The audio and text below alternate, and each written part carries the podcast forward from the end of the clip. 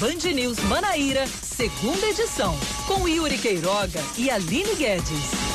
5 horas e dois minutos. Boa tarde para você conosco aqui na Band News FM Manaíra, nesta sexta-feira, não apenas último dia da semana, mas último dia do mês, 31 de julho de 2020. Estamos juntos a partir de agora, você do outro lado do rádio, eu, Yuri Queiroga e ela, Aline Guedes, com mais um Band News Manaíra, segunda edição. Boa tarde, Aline. Boa tarde, Yuri Queiroga. Boa tarde aos ouvintes da Band News. Eita, semana acabando, mês acabando.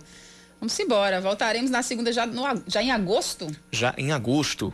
Muito bem, semana de aniversário da cidade. Vamos seguindo para as informações mais importantes do dia.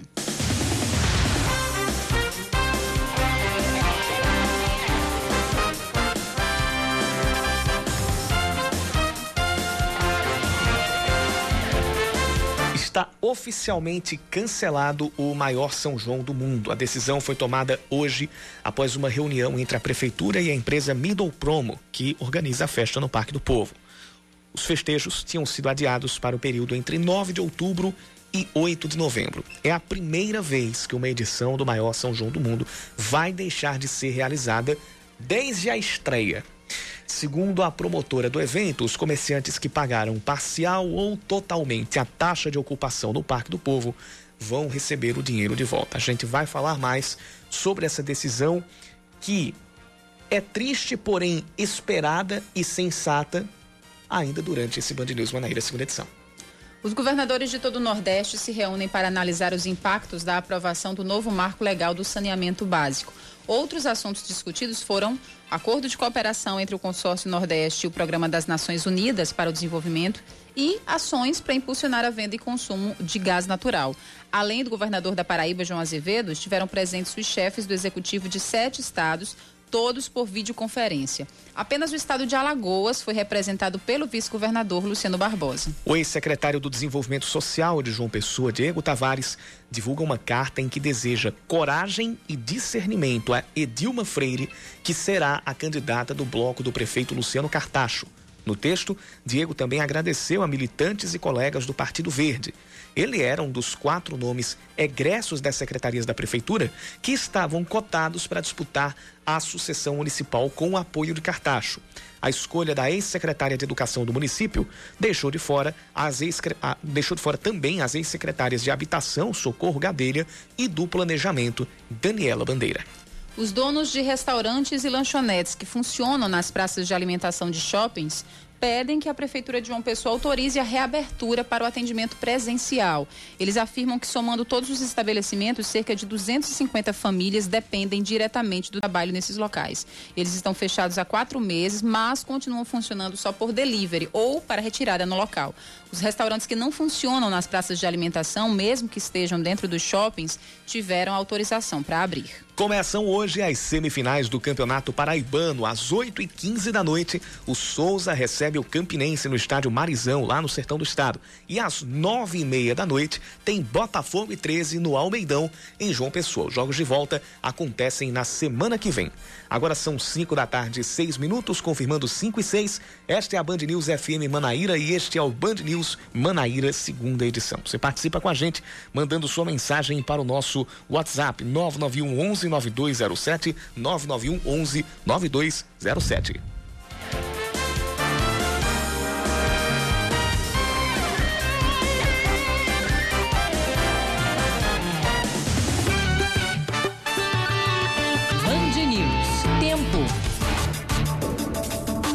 Final de tarde com o céu aberto, mas ainda tem algumas nuvens um pouco mais pesadas rondando aqui a capital paraibana. A previsão para as próximas horas é de tempo instável e poderemos ter pancadas de chuva.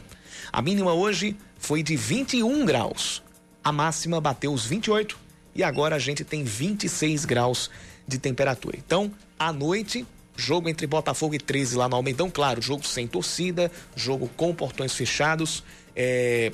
mas a previsão para a partida é de possibilidade de pancadas de chuva rápidas e isoladas e um tempo ameno. A gente pode ter na hora do jogo temperatura na marca dos 23 graus. Nesse fim de tarde em Campina Grande, tempo aberto, muito sol nessa sexta-feira na Rainha da Borborema. A máxima atingiu 27 graus hoje. Mesmo fim de tarde, os termômetros ainda marcam 24 graus em Campina Grande. A mínima deve chegar aos 18 na noite de hoje e a previsão é de. É, aliás, não há previsão de chuva para hoje à noite em Campina.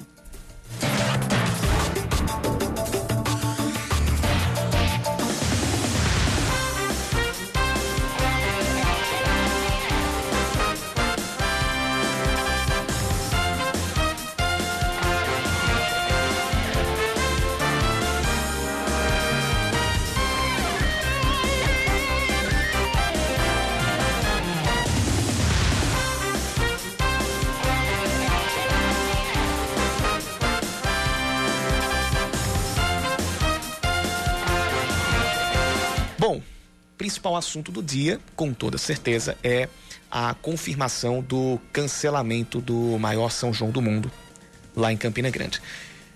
Que, como a gente falava, já havia essa tendência de acontecer, mas hoje aconteceu a confirmação, o anúncio por parte da Prefeitura de Campina Grande. O evento tinha sido adiado de 5 de junho a 5 de julho para 9 de outubro a 8 de novembro, uma tentativa de ainda realizar, mesmo que fora de época, mas isso não vai acontecer. Além da crise causada pela pandemia do coronavírus e o adiamento das eleições, o prefeito de Campina Grande, Romero Rodrigues, revelou que a decisão levou em consideração o cancelamento ou adiamento de outros grandes eventos do país, como o Carnaval de São Paulo e o Réveillon do Rio de Janeiro. Será que Campina isoladamente seria uma ilha? Teríamos condição de realizar um evento isoladamente quando está sendo cancelado eventos, inclusive após o período que a gente tinha já definido para a realização do evento? Aí depois vem a alteração das eleições. Foi para o dia 15 de novembro. Significava dizer que nesse período também teríamos um ingrediente complicador na realização do evento. Então, por tudo isso que nós estamos falando e dizendo, com tristeza, com profunda tristeza, a gente anuncia que não será possível, infelizmente, não teremos condições, infelizmente, de realizar o evento este ano. Apesar disso, o prefeito anunciou a antecipação da inauguração da iluminação de Natal e também a programação dos eventos natalinos para o dia 11 de outubro, dia em que Campina Grande completa 156 anos de emancipação política. Uma iluminação mais arrojada ainda do que fizemos nesses últimos anos com o Natal iluminado, que é uma forma, inclusive, de aquecer a economia. É um contributo que a prefeitura pode dar exatamente para ver se a gente consegue, pelo menos, fazer com que pessoas de outras cidades visitem Campina Grande, haja uma circulação maior de pessoas, que aqueça essa questão da cadeia produtiva na parte comercial, que incremente também a questão. O Natal, que é uma marca forte, Natal iluminado, nós haveremos de antecipar para permitir que a gente possa exatamente tornar esse evento um evento que possa, de fato, ter a grandeza regional. A empresa realizadora do evento, a Middle Promo, comunicou que os comerciantes que já tinham pago o valor total ou parcial da taxa de ocupação dos espaços do Parque do Povo vão ter o dinheiro devolvido. As informações, como o calendário e o local para o ressarcimento dos valores, foram divulgadas na página da Middle Promo nas redes sociais, nas páginas oficiais. Essa seria a 37ª edição da festa e é a primeira vez que o evento não acontece. Em 2020, o, o maior São João do mundo teria shows não apenas de forró, mas da música, dos, dos, artistas da música sertaneja, o sertanejo pop, sertanejo universitário e também apresentações religiosas. A estimativa é de que o maior São João do mundo, Aline, circula, é, fazia com que, ou fez nos últimos anos, com que circulasse por ano 290 milhões de reais na economia local. Para esse ano, caso a festa fosse mantida, havia expectativa de que menos da metade do público que tradicionalmente circula por Campina Grande estivesse, cerca de 500 mil pessoas, mas também seria um público bastante significativo. Mas, por causa da, da insegurança sanitária, a gente não sabe como é que vai estar tá o mês de outubro, o mês de novembro, a gente não sabe como vai estar tá daqui duas semanas. Imagine como vai estar em outubro e novembro a situação de segurança sanitária para Campina Grande em relação ao coronavírus lá na Paraíba todinha. Então. E a gente estava até comentando, né, Yuri, agora há pouco, é, como Romero persistiu e, né, vamos adiar, não sei, não confirmava o cancelamento, tentou no que pôde. A gente estava comentando aqui em off como ele demorou para bater o martelo desse cancelamento. E se a gente for comparar como ele mesmo trouxe, outros grandes eventos que foram cancelados já há umas três semanas. Carnaval de São Paulo, Réveillon do Rio de Janeiro. Mas a gente imagina o que é um baque para uma cidade do tamanho de Campina Grande, que praticamente os comerciantes, eles esperam, não só os comerciantes, mas vários setores da economia giram em torno desse mês, que é, são os 30 dias de festa né, do São João, do maior São João do mundo. Isso. Então não é o impacto, não dá para comparar o impacto de para São Paulo sem o Carnaval ou para o Réveillon para o Rio de Janeiro, né? Não é, não é, digamos assim, o potencial turístico e econômico dessas cidades. Para Campina Grande, o maior São João do mundo é. Então eu imagino assim que ele deva ter, né, protelado, se agarrando à última esperança para é, conseguir ainda fazer o evento esse ano, porque não é fácil é, perder um, esse montante que você acabou de citar. Não é fácil você perder a, a, aquela que, com toda certeza, é a maior expressão da cidade para o mundo. Claro. Né? É o, o maior São João do mundo, é o cartão postal de Campina Grande para o mundo inteiro. Isso. Né? Então. É, é... é um impacto muito maior, entenda do que esses outros eventos para esses outros estados que o próprio prefeito citou. Não é verdade, Yuri? E tem muitas partes envolvidas nisso, não somente os comerciantes que trabalham ali no, no, nos pontos de ocupação, mas toda a cadeia produtiva, é, é, toda a cadeia produtiva da, da cidade, ela é envolvida. Aí a gente não fala só de uma parte, ou nem de grande parte, é a cidade inteira, direta ou indiretamente. Então, como nós falávamos lá no início da pandemia, nenhum tipo de decisão nem para manter, nem para cancelar coisas, poderia ser tomada com pressa. A gente viu que várias coisas foram decididas aqui na base da emoção, na base da pressa para jogar para a galera, para enfim, para agradar a um ou a outro. Nesse caso, a gente viu até que demorou até mais do que do que o esperado em relação, por exemplo, a esses, a esses outros eventos. Mas, caso a gente tenha evolução, por exemplo, desenvolvimento de vacina ou no quadro de atendimento e de prevenção ao coronavírus e no quadro de suprimento de saneamento básico nas em toda a cidade e em todas as outras cidades aqui do, do, do estado, porque a gente também tem impacto nisso e isso leve a gente a ter segurança para o ano que vem. Caso isso aconteça, é o que a gente todo, todo é o que todo mundo torce que aconteça, a gente deve ter o São João no ano que vem. Mas também não sabe se ainda é seguro realizar a festa na sua data original no ano que vem. Para isso é preciso que a parte, a parte do poder público, a parte das autoridades em saúde e a parte da população, ela seja feita desde agora. Vladimir Putin, por favor, entre na minha casa, me vacine, vacine toda a minha família, vacine Campina Grande. Devolva meu São João, Vladimir Putin, manda essa vacina. Descontração à parte, vamos voltar a falar de Campina Grande. Os bares e restaurantes da cidade vão funcionar em um novo horário. Segundo o prefeito Romero Rodrigues, os donos podem aumentar o horário das atividades das seis até a meia-noite, seis da noite à meia-noite, a partir deste final de semana. Esse foi um pedido dos empresários para facilitar a ida e permanência das pessoas nos locais. Os horários de abertura e fechamento diurno foram mantidos. Essa mudança, no caso, apenas para a abertura desses estabelecimentos no período noturno. Anteriormente, os bares e restaurantes poderiam abrir com um horário restrito das 10 da manhã às 3 da tarde e das 6 às 10 da noite, com distanciamento das mesas e cadeiras e com no máximo 50% da capacidade. As medidas de distanciamento e de número de pessoas permanecem as mesmas.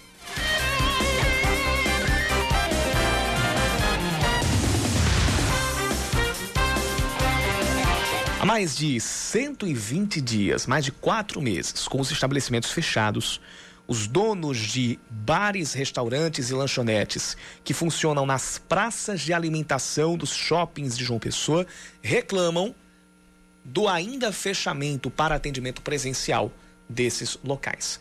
As informações, a o pedido desses empresários para que a prefeitura analise de novo as situações e possa é, é, abrir os locais, possa autorizar a abertura dos locais, estão na reportagem do Leandro Oliveira.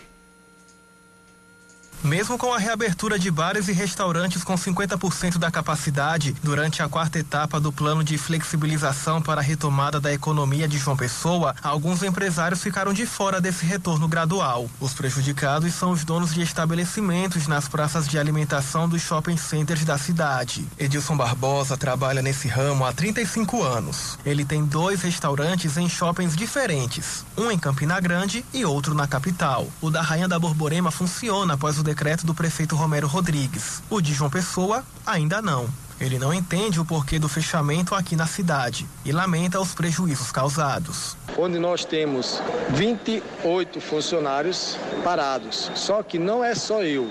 Juntamente comigo tem mais 250, pelo menos, pequenos empresários em centros comerciais e também em shopping centers que estão parados. Ou seja, mais de 2.500 pessoas que estão cumprindo o que o prefeito pediu, fique em casa. Só que isso daí tem nos trazido um prejuízo enorme. Para nossa tristeza, nós estávamos preparados para abrir, fizemos compras e simplesmente não abrimos, não entendemos por quê. Além disso, de acordo com o empresário, João Pessoa é a única capital do Nordeste com as praças de alimentação dos shopping centers fechadas. Os shopping centers e os centros comerciais, como é comprovado, estão com todos os protocolos exigidos pela prefeitura. Os bares e restaurantes da cidade fizeram isso, nós, os shopping centers, também. Não conseguimos entender quando todas as capitais do Nordeste, as quais foram abertos os bares e restaurantes, os shopping centers com as suas praças também abriram. Por enquanto, nesses locais estão liberados apenas o delivery ou a retirada direta no balcão. O presidente da Associação Brasileira de Bares bares e restaurantes na Paraíba, Arthur Lira, espera um acordo com a prefeitura nos próximos dias.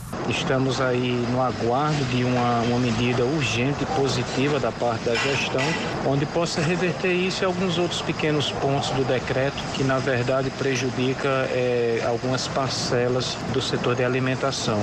De acordo com a Secretaria de Saúde de João Pessoa, os empresários devem ser recebidos para uma audiência até a próxima quarta-feira para discutir a situação.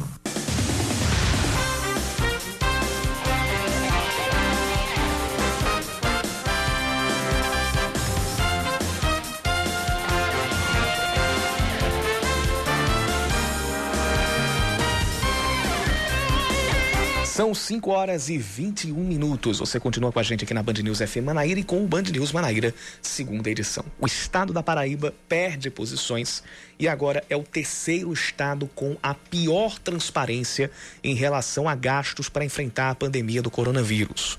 O governo estadual manteve a nota de 65,8 pontos, tendo o nível de transparência avaliado como bom, segundo a Transparência Internacional. A Paraíba está na penúltima colocação, dividindo a penúltima colocação com Sergipe e à frente apenas de Roraima, que tem 40 pontos e meio. Por outro lado, João Pessoa está como a capital mais transparente entre as 27 do país pelo terceiro mês consecutivo. O Hospital Universitário da UFPB suspende novas internações na UTI neonatal após quatro bebês serem diagnosticados com a Covid-19. Dois dos recém-nascidos que estavam na UTI morreram esta semana. Os pacientes são três bebês que estavam na UTI neonatal e outro que estava internado na unidade de cuidados intermediários neonatal. Segundo o hospital, atualmente quatro dos seis leitos da UTI estão ocupados. Uma reunião com prefeitos do interior e a senadora, a senadora Daniela Ribeiro, do Progressistas, discute a situação de municípios no enfrentamento ao coronavírus. A FAMUP foi chamada para servir de ponte para os gestores. A reunião, realizada por videoconferência, aconteceu hoje e consistiu num espaço para que os prefeitos enviassem as demandas para saúde, economia e outros assuntos. O ex-senador e ex-governador Cássio Cunha Lima tem um recurso negado e vai ter que devolver um milhão e cem mil reais aos cofres públicos. O valor corresponde ao excedente de salários que foram pagos acima do teto estabelecido pela Constituição. Entre 2013 e 2018, segundo o Ministério Público, Cássio recebeu ao mesmo tempo o salário de senador e a pensão paga a ex-governadores. A soma ultrapassava o teto do funcionalismo público, que era o salário de um ministro do Supremo Tribunal Federal, e chegava a R$ 33.700. O lateral direito Léo Moura deve passar entre duas e quatro semanas fora dos gramados e só deve voltar a campo após a estreia da, do Botafogo na Série C do Brasileirão. A informação foi confirmada pelo departamento médico do clube e por especialistas que estão acompanhando o tratamento do jogador. Léo Moura ficou fora das partidas após a retomada em meio à pandemia do coronavírus por estar se tratando de uma lombalgia. Hoje, o Belo enfrenta o 13 pelas semifinais do Campeonato Paraibano e tem a dúvida se vai ter Kellyton na lateral direita ou vai improvisar o volante Juninho na posição.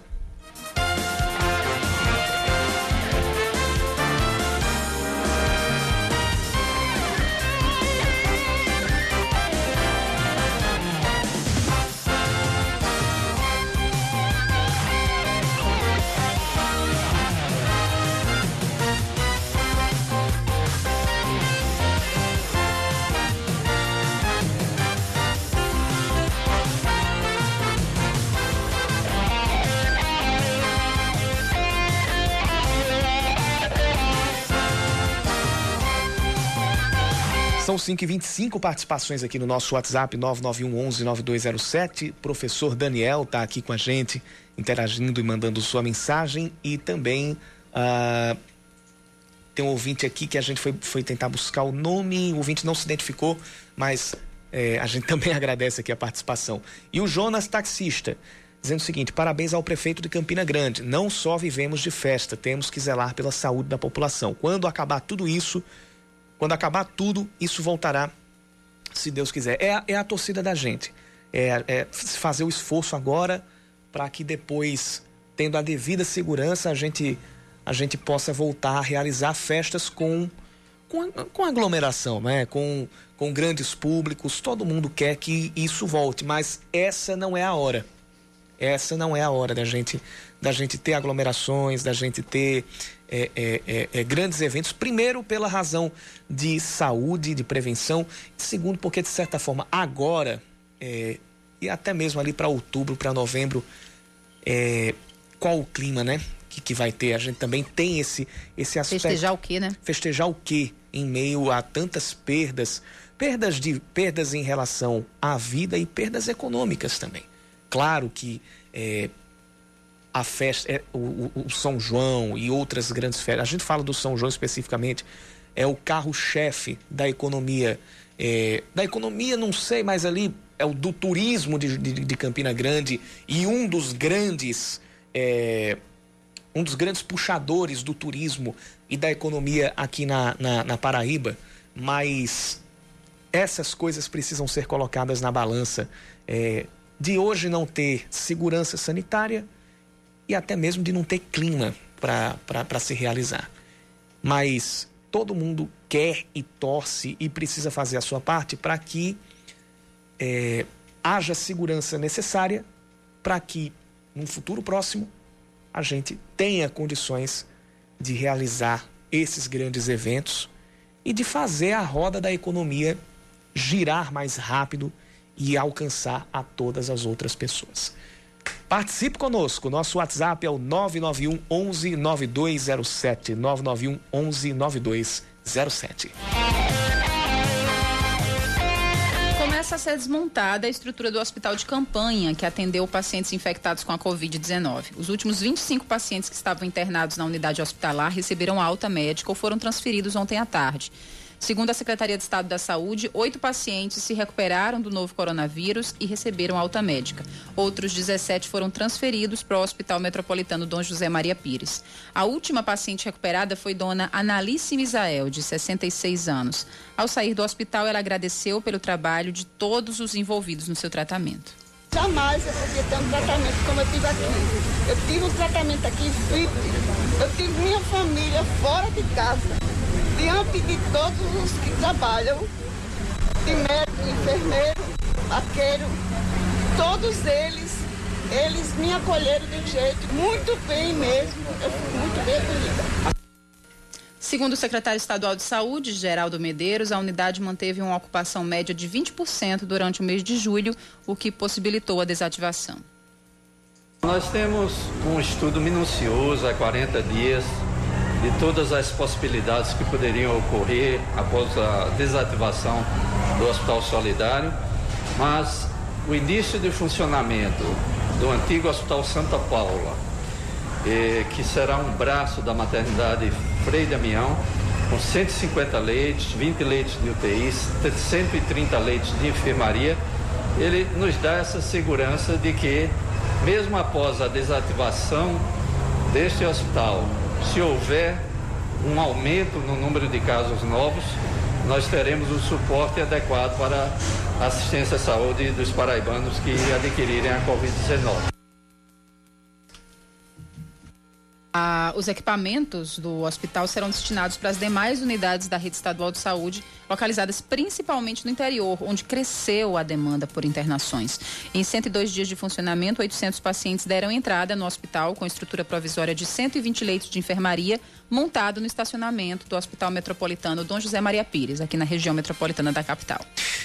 É esse tipo de notícia que a gente que a gente quer trazer sempre, que é o paciente se recuperando, o paciente vencendo essa batalha, que também é uma vitória do profissional de saúde, é uma vitória das equipes escaladas, do trabalho que, que, que é feito incansavelmente por esses profissionais que estão ali na linha de frente, que estão acompanhando diretamente aqueles pacientes, a demanda toda que está chegando nos, nos hospitais. A gente quer noticiar sempre, a gente quer trazer aqui é, a vitória da vida.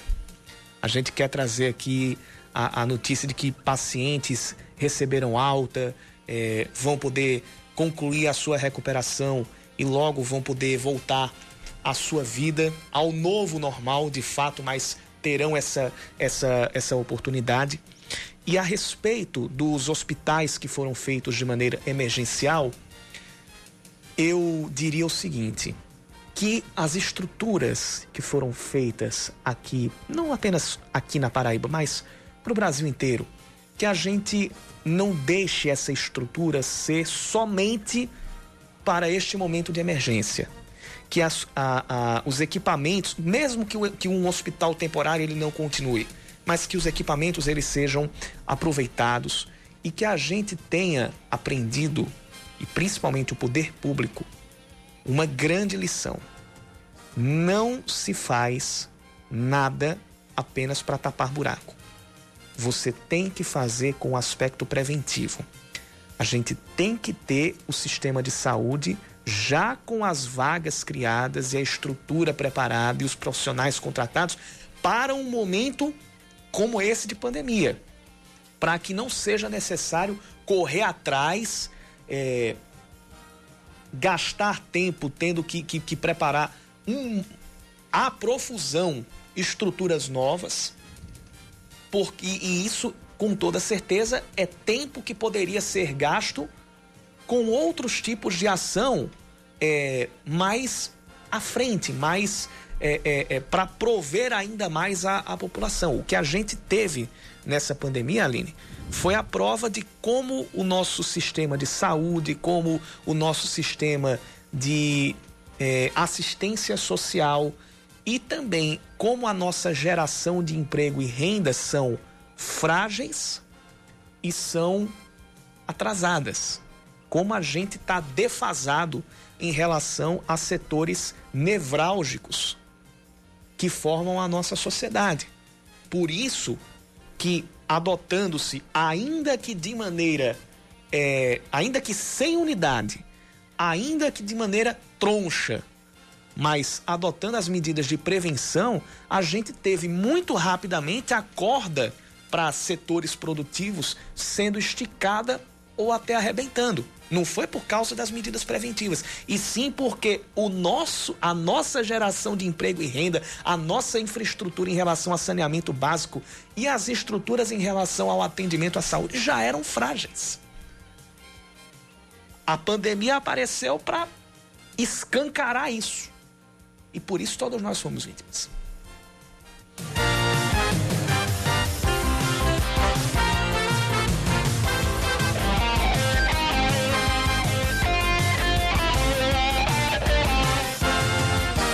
Mais um trabalho desenvolvido pela UFCG no enfrentamento ao coronavírus é o desenvolvimento do equipamento de SWAB, objeto utilizado para o exame da Covid-19.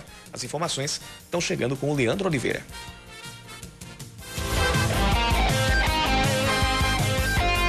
Os testes de coronavírus são feitos por amostras de sangue ou de células nas vias respiratórias. Esse último método é considerado um dos mais eficazes. Para fazer a coleta no nariz e boca é necessário uma espécie de cotonete especial, o SUAB. O uso do objeto descartável durante a pandemia se multiplicou e agora o produto anda em falta no mercado. Por isso, a Universidade Federal de Campina Grande desenvolve um protótipo, como explica o professor de Engenharia Mecânica Vanderlei Amorim compomos o esforço do UFCG no enfrentamento dessa pandemia que assola nosso país.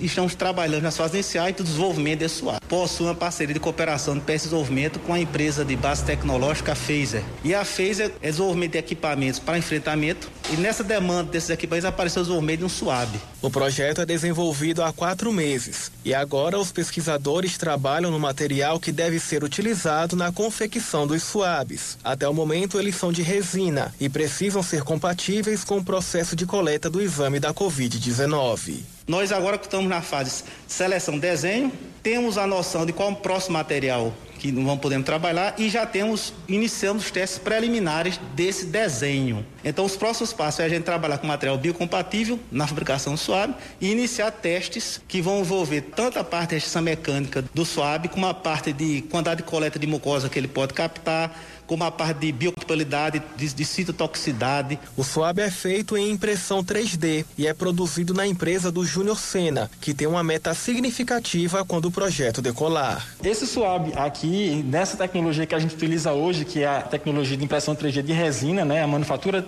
aditiva de resina, a expectativa é média de 10 mil unidades semana. Os kits para a coleta de SWAB são acompanhados de um frasco com solução fisiológica e podem ser guardados em temperatura ambiente até o uso uso. Após a coleta da amostra, o tubo com suaves deve ser embalado individualmente em sacos plásticos. Depois enviado à seção de virologia do Laboratório Central de Saúde Pública da Paraíba, no período máximo de 72 horas, para a pesquisa do coronavírus.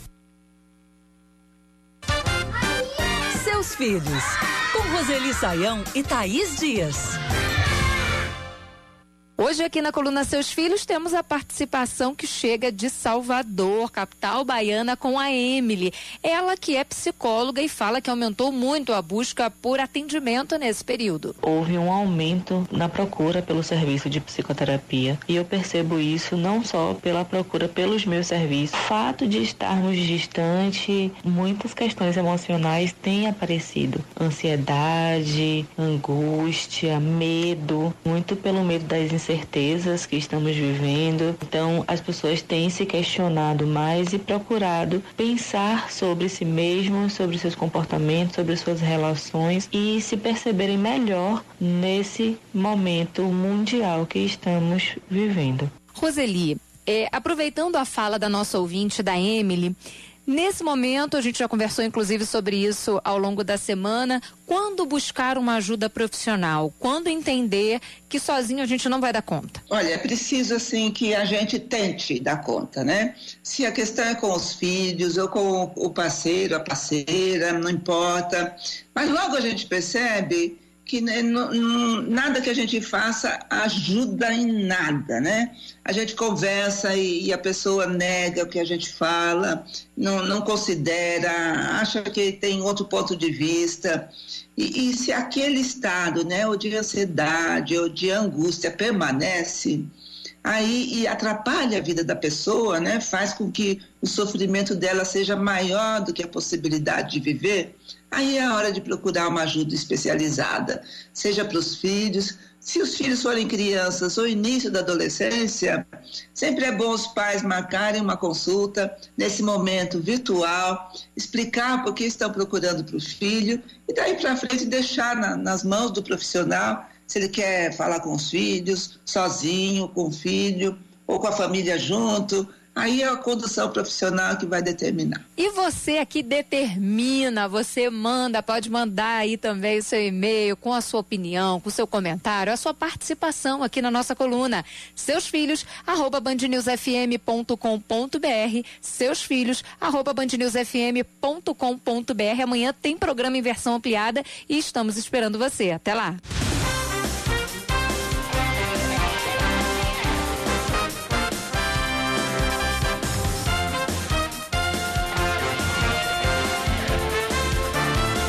Volta às 5 da tarde, 41 minutos aqui em João Pessoa. O Tribunal de Contas do Estado define que a compra de mais de 116 mil livros de redação para alunos da rede estadual foi irregular.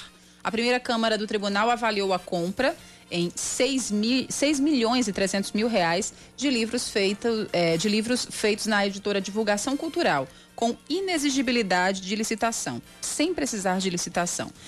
O ex-secretário de Educação, Alessio Trindade, foi multado em R$ 5.700 e o processo vai voltar para a auditoria. Em resposta, a Secretaria de Educação do Estado explicou que as compras e contratações são feitas observando as diretrizes legais. Quase 4 milhões de contribuintes fazem parte do terceiro lote de restituição do Imposto de Renda 2020, que foi pago hoje. Na Paraíba, a lista é de mais de 35 mil. Eles vão receber juntos 50, quase 56 milhões de reais só aqui no estado. No Brasil inteiro, 5 bilhões e 700 milhões de reais. Metade dos beneficiados faz parte do grupo preferencial, como idosos, pessoas com deficiência física ou mental ou doença grave. A consulta pode ser feita no site receita.economia.gov.br. Repetindo, receita.economia.gov.br. Terminam hoje as inscrições para o FIES. O processo deve ser feito pelo site fies.mec.gov.br. Atualmente, o Fundo de Financiamento Estudantil tem duas categorias. Uma com juro zero, para os estudantes com renda mensal familiar de até três salários mínimos, e a segunda chamada PFIES, direcionada aos estudantes com renda mensal familiar de até cinco salários mínimos. Podem se candidatar aqueles que fizeram o Enem a partir de 2010 e tiveram média igual ou superior a 450 pontos nas notas nas cinco provas e que não tenha zerado na redação e possua renda familiar mensal bruta per capita de até três salários mínimos. A população de João Pessoa cresceu mais de 254% em menos de 50 anos, de acordo com dados do IBGE. Em 49 anos, ela passou de 228.400 pessoas para 809 mil. 228.400 era a população em 1970, segundo o censo demográfico e em 2019 a estimativa de população do IBGE apontava para 809 mil. O percentual da população de João Pessoa na participação da população da Paraíba também aumentou. Em 1940, respondia por 6,6%. Em 80, 12,1%. Em 2010, 19,2%. E em 2019, 20,2% em relação à população total da Paraíba.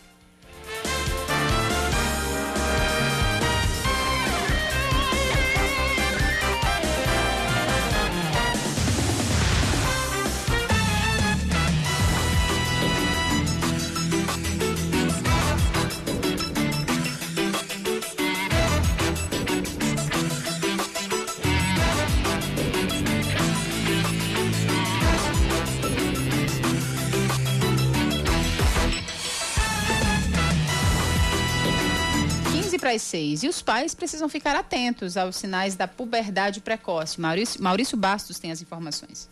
Em tempos de isolamento social e com a discussão da volta às aulas, a Sociedade Brasileira de Pediatria emitiu um comunicado pedindo atenção aos sinais da puberdade precoce. Entre os sintomas da disfunção estão a menstruação antes dos 9 anos de idade e o surgimento de pelos pubianos em meninos com menos de 9 anos. Segundo a endocrinologista infantil Ana Luísa Aragão, o problema pode ter origem no cérebro ou nas glândulas do corpo. A primeira questão é descobrir se essa puberdade precoce ela está tendo início é, nos hormônios, isso a gente chama de puberdade precoce central. Tem um tratamento com medicamento injetável e a gente vê uma puberdade sendo causada por um funcionamento de outras glândulas, aí a gente tem um outro tipo de tratamento específico Ana Luísa Aragão ainda afirma que, se não for tratada, a alteração corporal pode ter impacto psicológico e social na criança. A criança desenvolver puberdade numa época em que os colegas da mesma idade não estão passando por esse processo. Então, ela pode se sentir diferente, ela pode desenvolver algum sintoma psicológico. Os pais, às vezes, acham: nossa, que bom, meu filho está crescendo tão bem, né? já está tão alto, tão desenvolvido. Quando vai procurar o médico, aquilo ali já passou um pouquinho do que seria interessante. É o caso de Sofia Emanuele, de 9 anos de idade, que faz o tratamento há dois anos. A mãe dela, Maria da Silva, relata que houve uma fase em que a filha não se relacionava com crianças, apenas com adultos. Ela emagreceu um pouco e os seios começaram a aparecer e ela começou a sentir dor nos seios. Aí foi feito os exames, ela tinha cinco, a idade óssea dela já estava de sete. E ela começou a tomar um hormônio. Hoje ela convive, mas no início, antes dela começar a medicação, ela não conseguia conviver com criança. Ela gostava de conversar com adulto. A mente dela era totalmente desenvolvida. Segundo a Sociedade Brasileira de Pediatria, com monitoramento constante e tratamento adequado, a criança pode voltar a ter um desenvolvimento compatível com sua idade cronológica.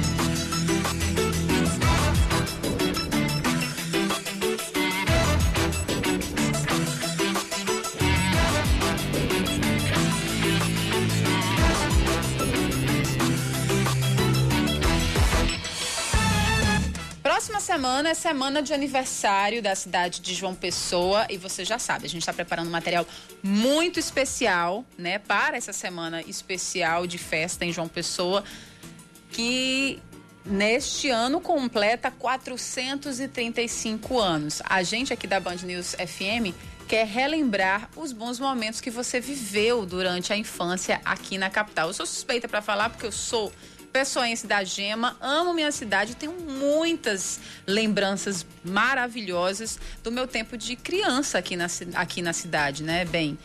De brincar nas ruas, né, de ter os vizinhos como tios e tias, era uma grande família. Enfim, são muitas boas lembranças e a, essas memórias bacanas a gente quer trazer na semana de aniversário da cidade. Quem vai contar essas lembranças? Você, ouvinte. Isso você pode mandar aqui para o nosso WhatsApp 991 11 9207 o seu áudio lembrando sempre de trazer o seu nome, o bairro onde você morava na sua infância, onde você situar, né? Todo mundo do, de onde você está falando, de que parte da cidade são essas memórias e participar é o quadro João, A João Pessoa que eu cresci aqui na Band News FM Manaíra. Então mande a sua participação, a sua história, a sua boa lembrança que você tem da João Pessoa que você cresceu há o que 10, 20, 30, 40 anos atrás. A gente vai adorar ouvir. A gente vai compilar essas histórias e trazer aqui na semana de aniversário da Band News. Aliás, na semana de aniversário da cidade aqui na Band News.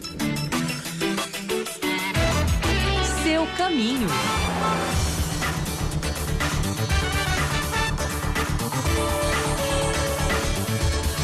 Temos informações de trânsito nesse início de, de noite, finzinho de tarde aqui em João Pessoa. Informações que chegam para a gente da Superintendência da CEMOB. A Avenida Pedro II tem bom fluxo logo após o semáforo com a Rui Barbosa. Já a BR-230 tá daquele modelo, viu? Fluxo intenso e lento, sentido viaduto das Três Lagoas, ali a partir das imediações da Energisa. A Avenida Valdemar Galdino Naziazeno, que é aquela principal do Geisel, tem maior fluxo de veículos no sentido bairro, a partir das proximidades da central de polícia. Rui Carneiro, a gente vê aqui algumas imagens das câmeras de monitoramento da CEMOB e vemos também trânsito bem intenso no sentido centro, ali no trecho entre o mercado de artesanato até as proximidades da capital Fiat. Está no trânsito, está voltando para casa, tá, enfim, algum trecho aqui de João Pessoa, manda sua informação para a gente, tá? Diga como é que está o trecho, a via que você está passando, também pelo nosso WhatsApp, 991 11 9207. 991 11 9207 é o nosso WhatsApp.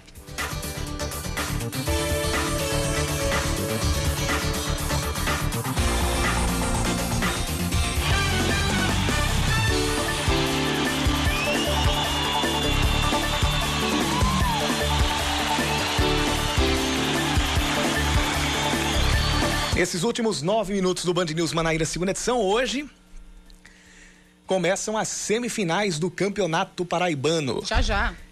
Já, já. A gente tem jogo às 8h15 da noite. Lá no Marizão, lá no estádio Marizão, lá na cidade de Souza. E olha, já tô ansioso, viu? Você já tá percebendo que eu tô naquela pilha. O Souza enfrenta o Campinense hoje lá no Marizão. A gente tem alguns detalhes a respeito tanto do Souza quanto do Campinense.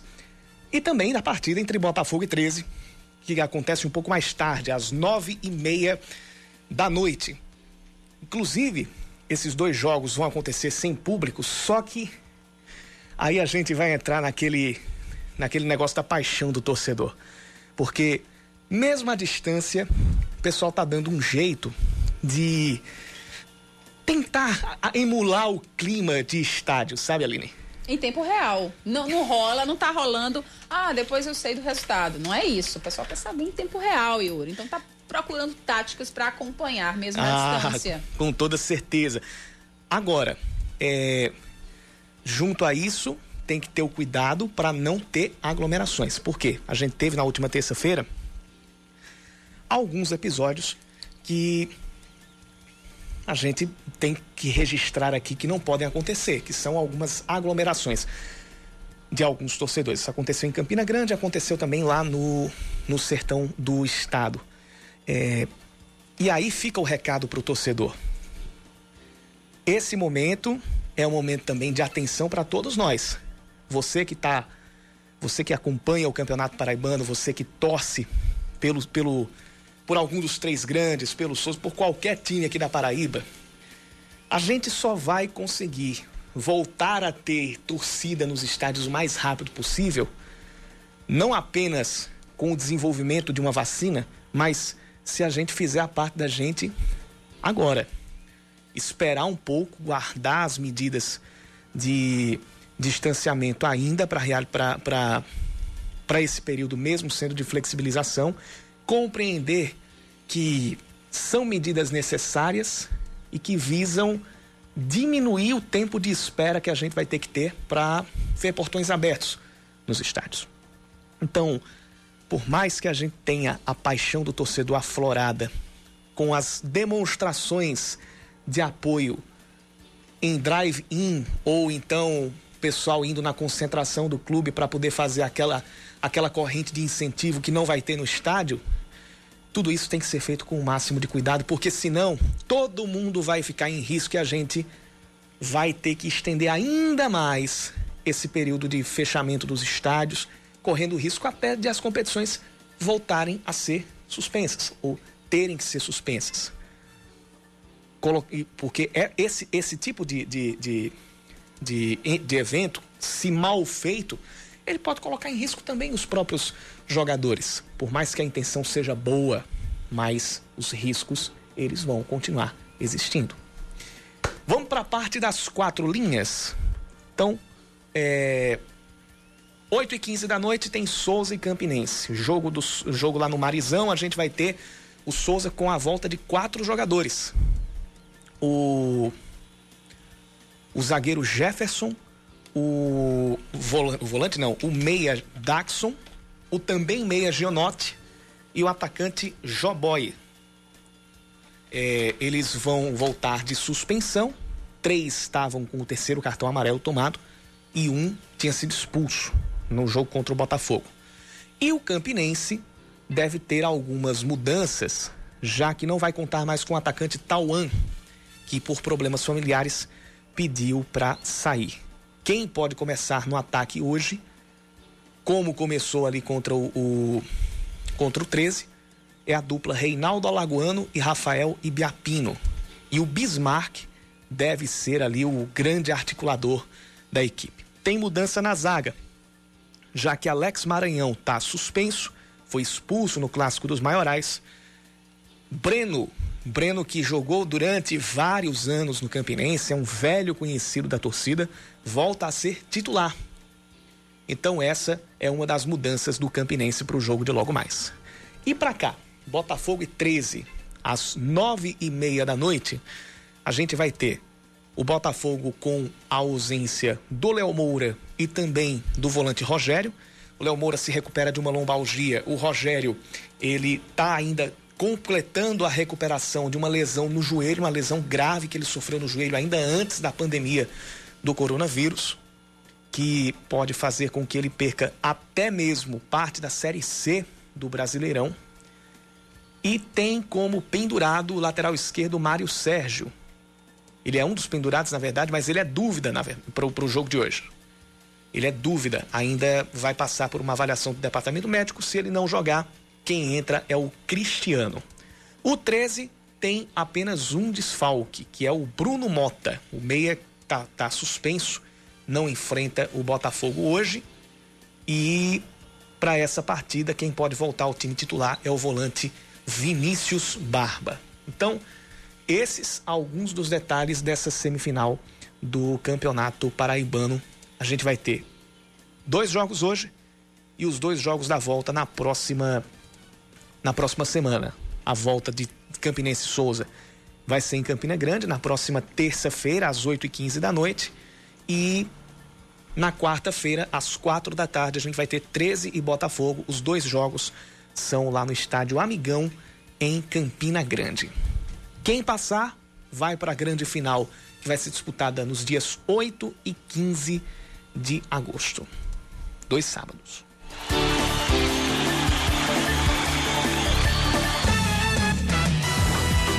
Uma última participação aqui no nosso WhatsApp, 9911-9207, o Pedro Limeira. Enquanto os Estados Unidos gastam 3 ou gastaram 3 bilhões de dólares a princípio para auxílio à população e agora aprovaram mais um trilhão, no Brasil não conseguiu se gastar 40 bilhões de reais no combate à Covid. A, a, o negócio aí não é nem a quantidade gasta, é como se gasta. Às vezes não adianta gastar um trilhão de dólares e você não ter resultados, você não ter resultados concretos. Claro que o investimento pesa e pesa muito, mas aqui no Brasil está mais do que provado que não é quanto você investe ou deixa de investir, é como você investe ou deixa de investir. Por exemplo, na educação, é, só corrigindo aqui, foram 3 trilhões e não 3 bilhões, são 3 trilhões de dólares lá nos Estados Unidos. É, não, por exemplo, na educação, não adianta você destinar mais dinheiro à educação e não pensar em, em, em ações que vão gerar resultados daqui a 15 ou 20 anos. Não adianta você ter mais dinheiro destinado para a construção de escolas, para a valorização das carreiras dos professores, para a melhoria da, da, dos ambientes para a realização das aulas, se as obras não acontecerem. Então, mesma coisa vale para a saúde. Às vezes, com 40 bilhões de reais, a gente poderia ter resultados, é, resultados concretos e satisfatórios. Mas a maneira como esse dinheiro foi aplicado é o grande nó que existe no Brasil. Não apenas agora, mas para quase todos os elementos que compõem a administração pública. Faltam 10 segundos para as 6 horas da noite. Eu digo até segunda. E eu até logo. Vem aí o É da Coisa com Reinaldo Azevedo. Valeu, Yuri. Valeu, Aline. Cheiro para todo mundo. Você ouviu Band News Manaíra, segunda edição.